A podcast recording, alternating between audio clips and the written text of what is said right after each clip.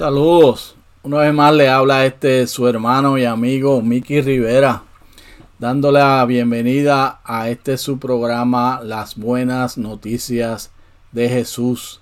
Estamos aquí todos los jueves trayéndole palabra de Dios. Y estamos enfrascados en el estudio del libro de los Hechos. Hemos comenzado este estudio con una introducción y luego de eso hemos estado hablando desde el capítulo 1 hasta el capítulo 8. ¡Wow! Una travesía bien interesante. Parece ser que hemos estado mucho tiempo, pero solamente hemos cubierto ocho capítulos.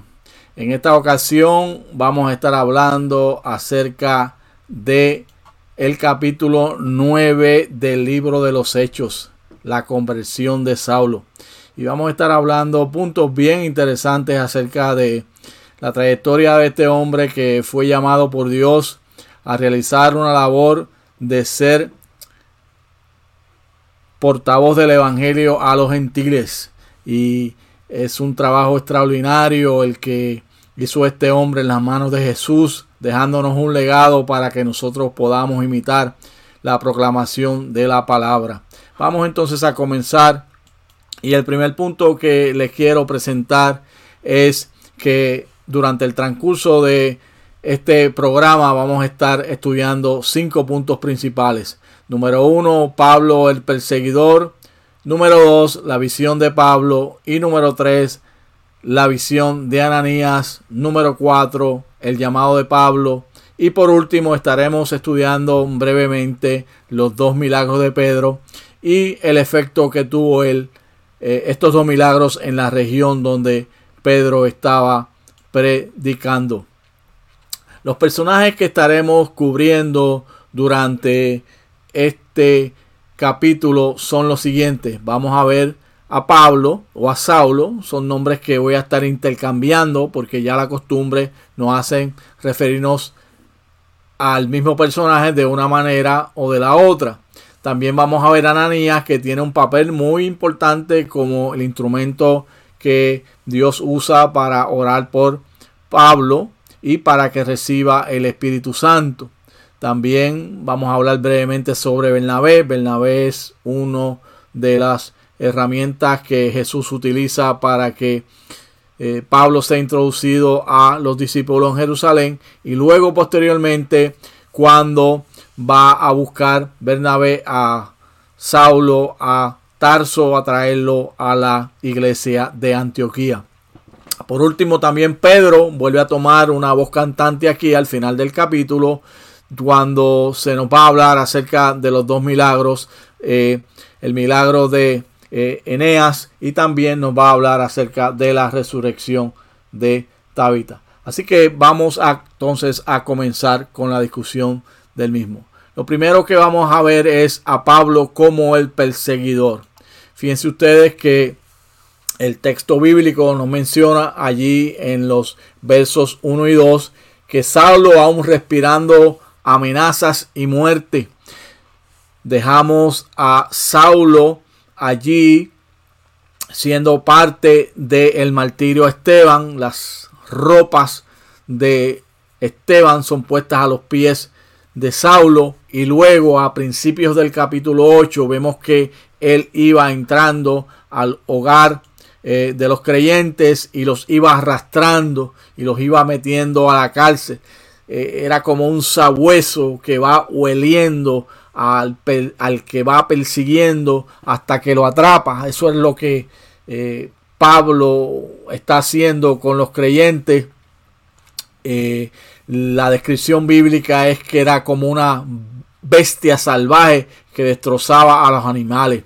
Y él quería seguir continuando con esta labor va donde el sumo sacerdote y le pide cartas, le pide autoridad. El sumo sacerdote tenía una autoridad delegada por Roma para aún tener, eh, por así decirlo, jurisdicción con los residentes de Israel, con los eh, que vivían en Israel y aún los podía traer desde el exterior. En este caso, recuerden que los discípulos son esparcidos y algunos de ellos se establecen en Damasco y había un gran número de ellos que eh, residían en esta ciudad y él pide carta para entonces ir a Damasco, a la sinagoga y buscar a estos hombres o mujeres. Y es bien interesante el detalle que nos da aquí Lucas, donde menciona también a las mujeres como parte de la iglesia, ya que en la sociedad judía no se le daba importancia a las mujeres, ya que ellas básicamente no contaban. También hay un detalle bien interesante y es que por primera vez se menciona a los creyentes como a los del camino. Se le menciona como a los del camino porque ellos tenían la costumbre de pararse en los caminos donde por ahí iban a pasar todo el mundo y entonces poder dar testimonio de Jesús. Y el propósito de eh, Saulo es traer a esos creyentes presos a Jerusalén, llevarlos nuevamente al Sanedrin y no era para echarle una cadena perpetua, era para matarlos, para seguir eh, destruyendo así a la iglesia. Vemos ahora en los próximos eh, versos la visión que tuvo Saulo, la visión que tuvo Saulo. Dice allí en el verso 3 que en medio de este viaje, cuando ya se estaba acercando a Damasco, una luz del cielo relampagueó de repente a su alrededor. Cuando esta luz relampaguea, vemos que eh, Saulo eh, cae en tierra, cae en tierra y eh, oye una voz que le dice, Saulo, Saulo, ¿por qué me persigues? Y esta voz entonces se dirige directamente a él y Saulo entonces hace una pregunta, dice, ¿quién eres Señor? Y Jesús le contesta con este verso tan famoso y tan conocido de el libro de los hechos allí en el capítulo 9. Yo soy Jesús a quien tú persigues. De manera que cuando Pablo o Saulo, como usted lo quiera llamar, estaba persiguiendo a los creyentes, estaba persiguiendo a Jesús. Y luego entonces Jesús eh, continúa y termina este verso de la siguiente manera. Levántate y entra en la ciudad, que allí se te dirá lo que tienes que hacer. Y cuando esto sucede, los que están viajando con Saulo, ellos, eh, ¿qué sucede? Oyen la voz, pero no veían a nadie. Por lo tanto, se están preguntando qué es lo que está aconteciendo. Saulo eh, no puede ver, lo toman de la mano, lo llevan a Damasco y dice que estuvo allí unos eh, tres días sin comer ni beber nada. Mientras todo está, está aconteciendo con Saulo, que es llevado allá a Damasco, continúa el relato bíblico diciéndonos que un hombre llamado Ananías tuvo una visión. Y en esa visión él ve eh, al Señor que le está hablando y le dice que vaya a la calle llamada derecha, que pregunte por Saulo de Tarso, que Saulo está orando y que vea a un hombre llamado Ananías, o sea, él mismo, que entra, le pone las manos y que recobra la vista. Y cuando esto sucede, Ananías no está muy tranquilo, no accede de primera intención a ir donde Saulo, porque la reputación de Saulo le seguía y se sabía que Saulo iba con malas intenciones a Damasco para arrastrar también a los discípulos que estaban en Damasco de la misma manera que arrastró a los discípulos que estaban allí en Jerusalén. Pero finalmente eh, Jesús le sigue hablando a Ananías y vamos a ver que dentro de ese llamado que le es hecho a Pablo, eh, Ananías se le muestra lo siguiente. El Señor le dijo que este era un instrumento escogido por él y que el llamado que él iba a llevar a cabo iba a contener cuatro elementos muy importantes que los vamos a ver aquí rápidamente para luego discutirlos más a fondo. Número uno, tenía que llevar su nombre, el nombre de Jesús, en presencia de los gentiles. Número dos, en presencia de los reyes. Número tres, de los hijos de Israel. Y número cuatro, un punto bien importante y un punto que nos sorprende cuando lo vemos, por lo menos cuando yo leo este pasaje, me impacta lo que Jesús le dice a Ananías que va a hacer con Pablo y es mostrarle cuánto es necesario padecer por el nombre de Jesús. Así que hay una encomienda eh, de cuatro elementos aquí para el llamado a Pablo y Ananías tiene que ir a orar por este hombre. Y dice la Biblia que Ananías va, va y ora por Saulo y le dice de la siguiente manera, hermano Saulo, el Señor me envió aquí eh, para que recobres la vista y seas lleno del Espíritu Santo. Al instante, pues Pablo puede ver, Lucas como médico describe que se le cayeron como escamas de los ojos,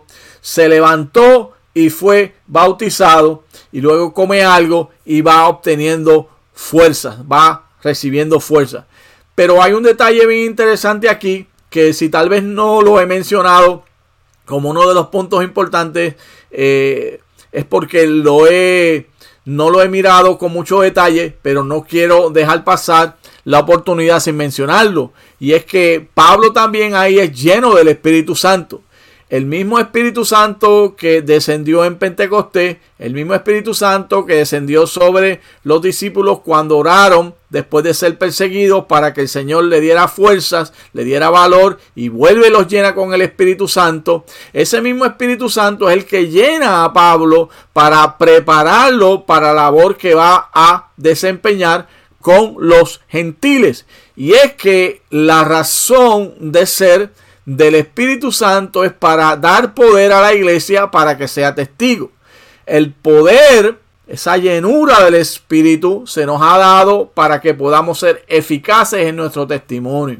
De manera que la iglesia moderna tiene que entender dos elementos. Podemos ver aquí claramente. Número uno, que tenemos que ser llenos del Espíritu Santo. Número dos, que ese poder del Espíritu Santo es para ser testigos. Y eso es lo que Pablo va a hacer durante toda la función y la ejerción de su ministerio de aquí en adelante. Continuemos entonces. Estudiemos con un poquito más detalle los cuatro puntos del llamado de Saulo. Número uno, él había sido llamado a ser testigo a los gentiles. En el plan divino, los gentiles siempre tuvieron un lugar. La iglesia judía había pensado, no solamente la iglesia, los judíos per se, pero en este momento en que la iglesia va naciendo, había pensado que tal vez el evangelio era solamente para ellos, porque debido a sus prejuicios culturales, creían que ellos eran los favoritos del Señor. Pero ciertamente el sacrificio vicario de Cristo es un sacrificio por toda la humanidad y los gentiles desde el principio están incluidos. Y ahora Pablo va a ser el instrumento escogido para llevar a cabo la proclamación del Evangelio a los gentiles. Además de eso, el Evangelio a través de Pablo iba a ser proclamado a los reyes. Cuando usted estudia el libro de los hechos, usted se va a dar cuenta que Pablo es testigo de Jesús en frente de muchos reyes y muchos oficiales de no solamente la corona romana, sino también incluso de eh, los judíos. Así que parte del llamado que Dios le hace a Pablo es para que sea testigo delante de los reyes. Además de eso, también él iba a ser testigo a los hijos de Israel. Recuerden ustedes que eh, Dios en su plan también eh, iba a tener un trato especial con su pueblo de Israel. Y la estrategia que utiliza Pablo durante su ministerio nos deja ver claramente que él iba primeramente a las sinagogas y allí le presentaba el evangelio a los judíos y después cuando era rechazado por ellos, pues entonces se movía a los gentiles, pero había un espacio para proclamar el Evangelio a los gentiles. Por último, que es un punto bien, bien difícil para nosotros entender, el padecimiento que iba a sufrir eh, Pablo por la predicación del Evangelio. Desde el mismo momento en que él comienza a proclamar el Evangelio allí en Damasco, Pablo comenzó a sufrir persecución hasta el momento en que finalmente es sacrificado eh, cuando es decapitado allá para el año 68, eh, 66 después de Cristo, eh, después de la persecución de los cristianos por Nerón, vemos que él sufre persecución. Así que eso no es nada nuevo para él. El haber sido perseguido ya en su momento de su muerte, porque Jesús le dejó saber claramente que el sufrimiento era parte del llamado que Dios había hecho a su vida. Y de hecho, en segunda de Corintios, él habla claramente que si había alguien que podía hablar de sufrimiento por causa del Evangelio, era él y hace mención de un listado eh, bien claro sobre todo lo que él sufre por causa del Evangelio. Vamos a ver ahora una línea del tiempo de la vida de Pablo. Me he dado la tarea en esta presentación de poder tener una línea de tiempo de la vida de Pablo, porque no sé tú, pero cuando comencé a estudiar a Pablo, me dio mucho trabajo poder entender y poder poner en orden cronológico, en el orden de los eventos, la vida de Pablo. Todavía es un poquito trabajoso porque tienes que combinar el libro de Hechos, la epístola eh, a los Gálatas y otras epístolas más con esta historia. Pero dentro de esta línea de tiempo vamos a establecer que aproximadamente todas estas fechas son fechas aproximadas. Pues eh, Pablo nace para el año 5. Y esto tiene como base Hechos 7:58, donde se menciona que era un joven, y Filemón 9, basado en en estas líneas de tiempo donde se menciona que es ya anciano. Algunos dicen que nació en el 6, otros dicen que nació eh, cerca o entre el 6 y el 10, pero probablemente él nació eh, cerca del año 5. Vamos a ver estos pasajes a ver lo que nos dice.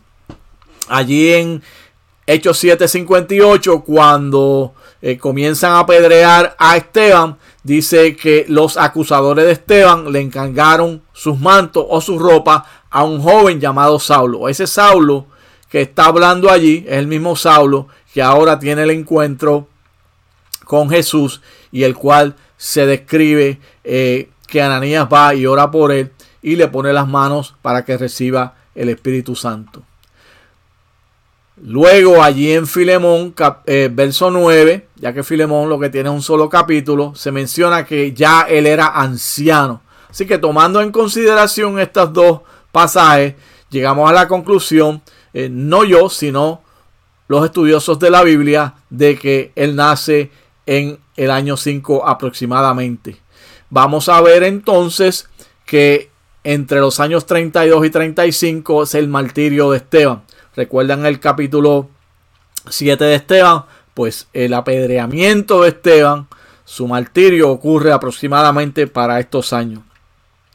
Luego también, aproximadamente para los mismos años, 32 y 35, ocurre la conversión de Saulo. La conversión de Saulo. Fíjense que es muy cerca del martirio de Esteban, el momento en que él pide las cartas para ir a Damasco y camino a Damasco entonces que tiene el encuentro con Jesús.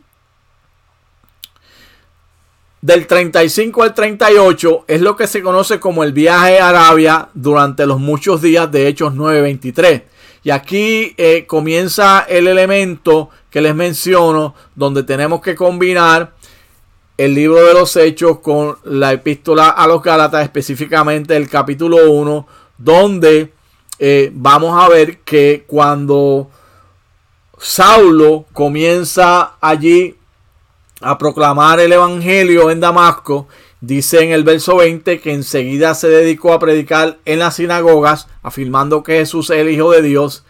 Ese verso que llega, o más bien este pasaje que llega hasta el verso número 22, luego en el verso 23 está la expresión muchos días. En esta versión de nueva versión internacional dice después de muchos días, pero entre ese 22 al 23 vamos a ver que hay unos tres años, porque al final de ese verso 22, Saulo se va a Arabia y está aproximadamente unos tres años en Arabia. Y eso lo vamos a ver en los siguientes versículos.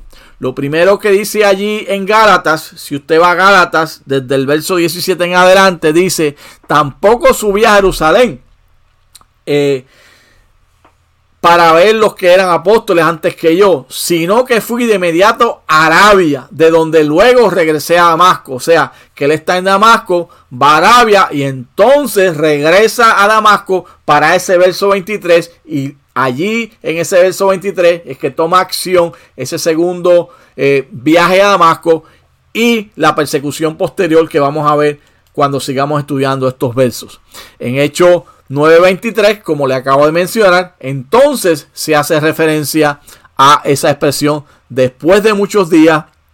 Y lo que acontece es que los judíos se pusieron de acuerdo para, para matar a Pablo, para, para, liquidarlo, dice esta versión, para eliminarlo. Pero eh, Saulo entonces se va de allí y eh, se va para Arabia. Después que regresa entonces de Arabia, es que él regresa a eh, Damasco y entonces los discípulos lo sacan por una abertura en la muralla porque se entiende que había una casa que estaba pegada en la muralla y por la ventana de esa casa entonces eh, lo bajan en un canasto y de aquí él va a Jerusalén aproximadamente para el 38 y tiene esa visita de dos semanas a Jerusalén. Dice aquí en el verso 26, cuando llegó a Jerusalén trató de juntarse con los discípulos. Los discípulos tenían miedo de él porque él no creían que verdaderamente fuera un discípulo. Pero Bernabé el consolador, ¿no? El, que el, hombre de consuelo lo trae, lo introduce a los discípulos y Pablo habla brevemente unos, un tiempo, dice unas dos semanas con Pedro, con Santiago, Jacobo y luego de eso entonces hay una persecución nuevamente, pero antes de entrar a eso, vean este pasaje que se encuentra en Gálatas 1.18, donde claramente dice que pasa unos tres años en Arabia, entonces vuelve a Damasco, viene la persecución después de tres años que, está en, en Damasco, eh, perdón, en Arabia, vuelve a Damasco, entonces viene la persecución, sube a Jerusalén, visita a Pedro y se queda con él 15 días. Quiero dejar bien esclarecido esto, quiero dejar bien claro esto porque a veces puede ser un poco confuso. Está en Damasco, sale de Damasco, va a Arabia, regresa a Damasco, va a Jerusalén y entonces allí cuando está en Jerusalén nos vamos a dar cuenta que para el año 38 al 43 entonces él tiene que salir de Jerusalén. O sea, sale de Jerusalén porque es perseguido, lo quieren matar. Y para el 38 al 43, entonces se va a Tarso y está ahí en Tarso este tiempo eh, ministerio en Siria y Cilicia, que vemos allí en Hechos 9:30 y en Galatas 1:21, los próximos versículos que dicen así. Cuando se enteraron de ellos los hermanos, se lo llevaron a Cesarea y de allí lo mandaron a Tarso. O sea que está en Jerusalén, de allí lo llevan a esta ciudad eh, portaria de Cesarea y de allí lo envían a Tarso. Y entonces allí en Tarso está unos 10 a 12 años allí en lo que se conoce como los años del silencio de Pablo. Hay quienes dicen que se dedicó a estudiar y que se dedicó a ver a Jesús en el Antiguo Testamento, en la Torá y meditar en él para entonces luego Bernabé lo trae de Tarso Antioquía cuando se funda la iglesia Antioquía y lo demás es historia como decimos porque se va en los viajes 1, 2 y 3 misioneros y finalmente es decapitado y muere en, eh, en Roma. Así que continuamos con el próximo verso que está en Galatas 1.21 y una vez más hace mención que se fue a las regiones de Siria y de Cilicia. Quiero ahora mencionarles eh, esta misma ruta, pero haciéndolo aquí en el mapa para ver si esto nos ayuda a esclarecer también eh, cuáles son los eventos de la vida de Pablo que toman lugar después que él se convierte a Jesús.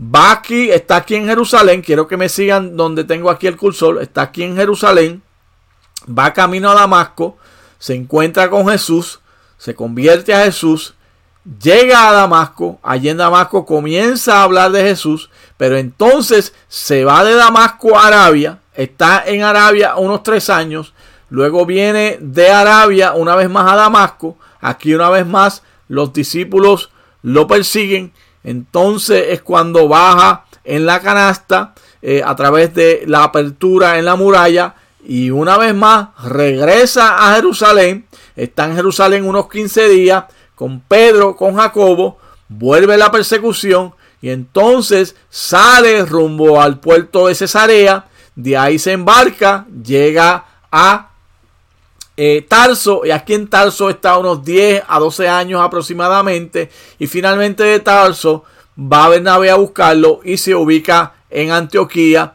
y allí en Antioquía entonces es que sale a los viajes misioneros que eh, hemos visto que están descritos en el libro de los hechos.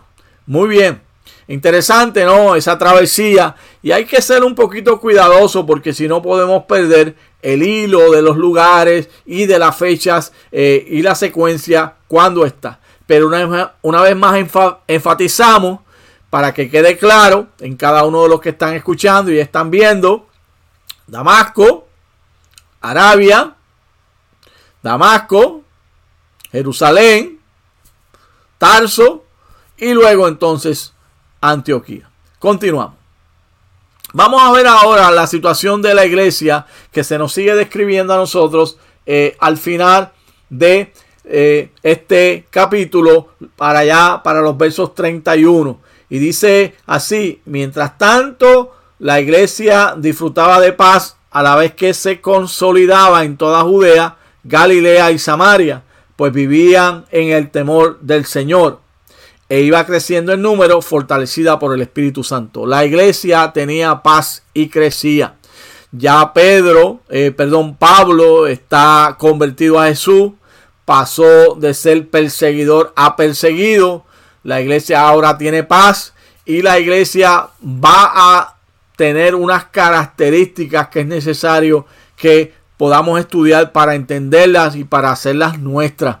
Eh, una de las razones de hacer todas estas presentaciones es que podamos eh, sacar principios bíblicos de las mismas y poder traerlas a la iglesia moderna, poderlas traer al día de hoy, a la actualidad. Cuando usted estudia el verso histórico, usted tiene que tener ese contexto histórico para poder entenderlo, para poder evaluarlo y para poder analizarlo.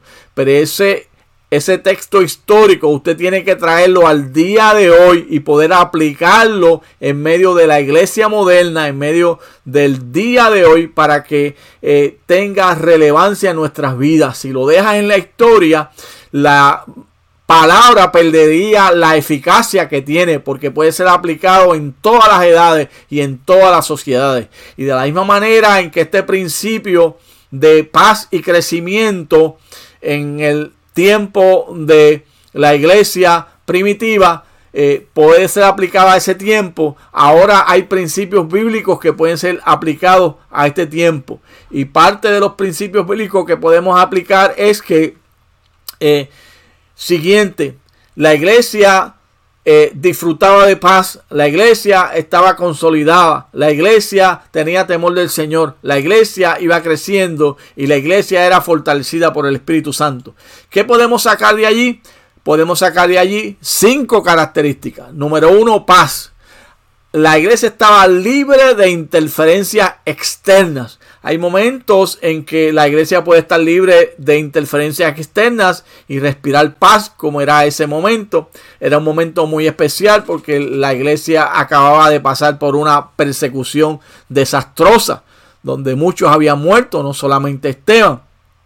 Eh, y en ese momento había paz. Hay momentos cuando la iglesia es perseguida y aunque no haya paz externa, pero siempre está la paz que tiene la iglesia de que está eh, cumpliendo con la voluntad del Señor.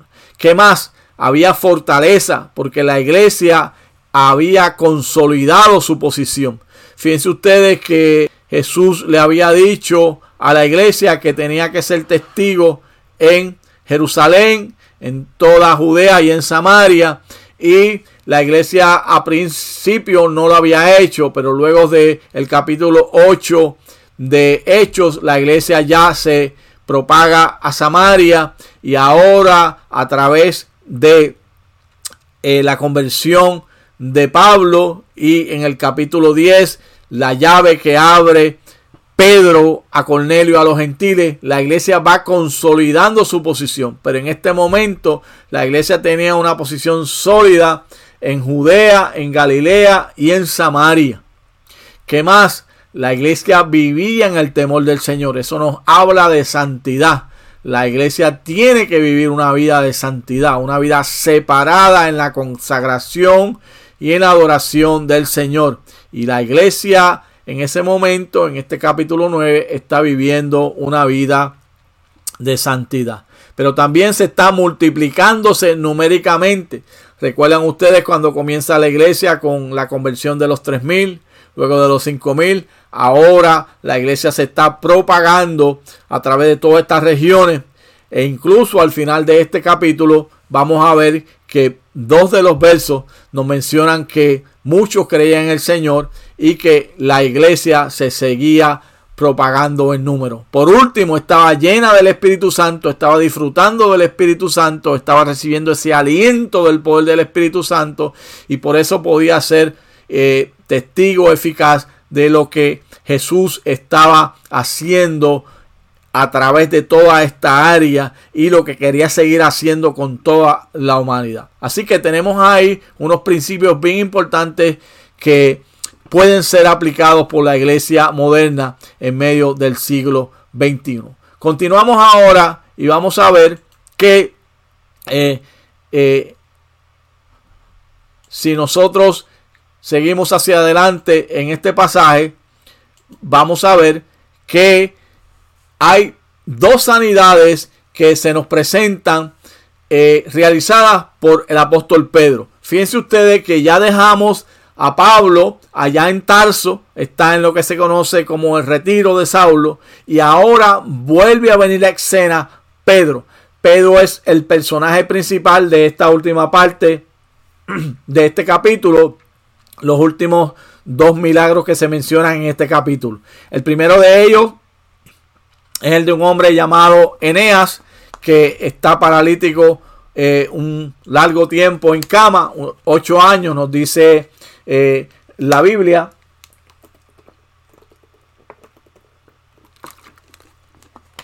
Y en, eh, Pedro está visitando toda esta región, visitando los hermanos que vivían en Lida, llega a casas de Enea, inmediatamente se lleva a cabo el milagro donde Pedro, perdón, Pedro le dice a Enea, Jesucristo te sana, levántate y tiende tu cama. Después de eso vamos a ver otro milagro más, que es el milagro de la resurrección de Tabita. Esta mujer también vive allí en Lida. Y como Lida estaba cerca de Jope y mi garganta no quiere eh, permitirme terminar, pero vamos a hacerlo en el nombre del Señor. Pues, ¿qué sucede? Eh, que mandaron a buscar a Pedro y Pedro vino inmediatamente y resucita a Tabita. Eh, es un milagro poderoso y en ambos lugares se nos menciona que eh, muchos creyeron en el Señor, que es lo importante y es el próximo punto que queremos recalcar. Y es que los milagros y las señales son para que la gente crea en Jesús. Fíjense ustedes que en el verso 35 eh, dice así, se convirtieron al Señor. Y en el verso 42, muchos creyeron en el Señor. De manera que a través de estos milagros, la fe de muchos se activaba y creían en el Señor Jesús. Son milagros eh, parecidos a los milagros que hizo Jesús el tiempo que estaba en la tierra, pero ahora Pedro lo está haciendo en el nombre de Jesús y muchas personas más están creyendo en el Evangelio. Fíjense ustedes, quiero presentarles este mapa para que eh, tengamos una idea del área donde Pedro está eh, trabajando. Me gustan los mapas porque ayudan a ilustrar las verdades bíblicas y ayudan a ilustrar todos los acontecimientos bíblicos para que podamos a través de ellos ubicarnos. Vemos entonces que Pedro está aquí en esta área de Jerusalén.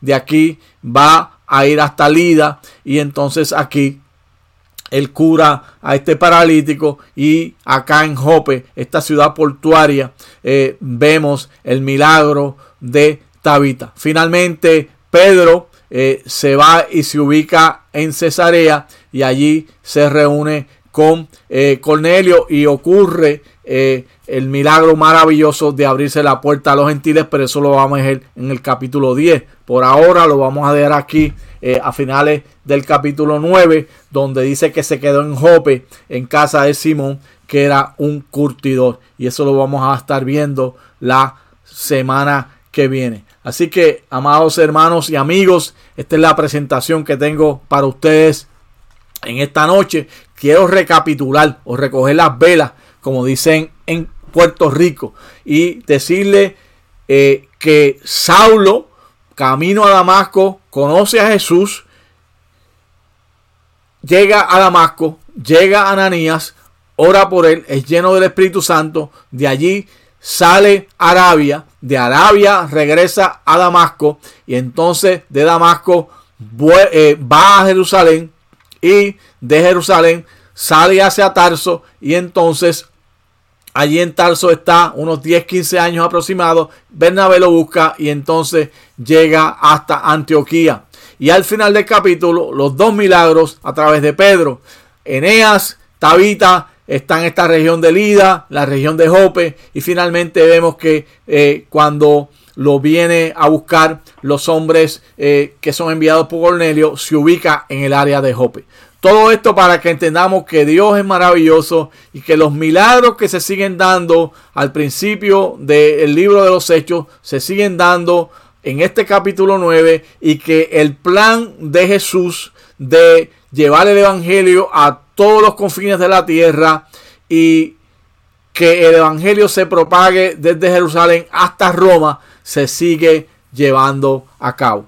Así que, hermano y amigo, eso es lo que tengo para ti en esta noche. Vamos a tener una palabra de oración y pedirle al Señor que bendiga nuestras almas a través de su palabra. Gracias por tu palabra. Ella es bendita, ya está bendecida.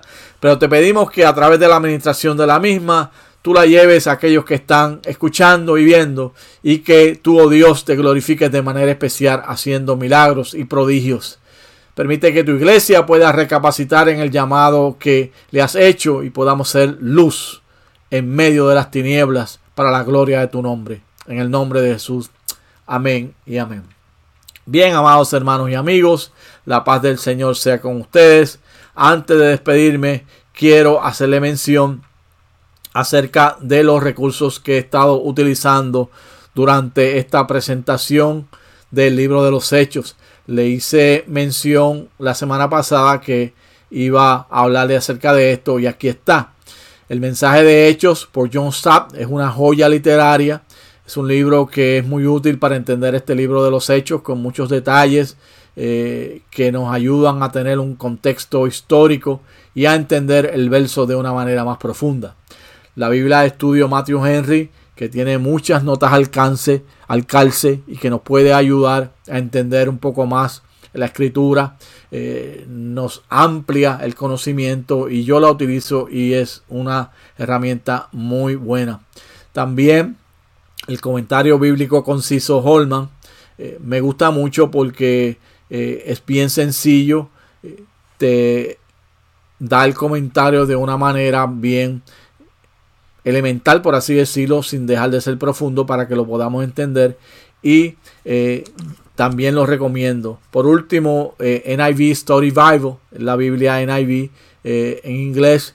Esta es la versión de Sonderban y es una versión muy buena y también yo te invito para que la estudies y para que la utilices. Así que estos son parte de los recursos que utilizo. Como siempre les he dicho, yo lo que hago es investigar y presentar los datos de la manera como el Señor así me ayuda a hacerlo. No tengo estudios teológicos posgraduados, eh, pero eh, por la gracia y la misericordia del Señor he querido poner mi granito de arena para la iglesia. Especialmente eh, aquellos que nos ven y nos escuchan en Latinoamérica, lugares como Cuba, donde ni siquiera Nuestros hermanos tienen los recursos para obtener libros como estos y otros recursos más, pero como saben y le he mencionado en otros programas, Dios nos tiene en este proyecto durante todo este eh, tiempo de pandemia que hemos estado viviendo y hemos visto la mano del Señor cómo nos ha ido llevando poco a poco y esperamos que usted pues sea bendecido. Si es bendecido, gloria al Señor. Si es eh, edificado, gloria al Señor. Es mi oración eh, utilice todos estos recursos. Eh, aquí usted va a ver prontamente que eh, los puede compartir a través de YouTube y a través de otras plataformas. De hecho, déjenme presentarle las plataformas bajo las cuales transmitimos para que usted tenga acceso a ellas y así usted pueda utilizar estos recursos que son, son gratis, son recursos que, que no cuestan nada, es la palabra del Señor. Así que, una vez más, gracias por su tiempo y por su atención. Le pido que nos escriban, díganos de dónde nos escuchan, de dónde nos ven. Oren por nosotros y eh, ayúdenos eh, con su oración para que podamos seguir hacia adelante. La paz del Señor sea con ustedes. Será hasta una próxima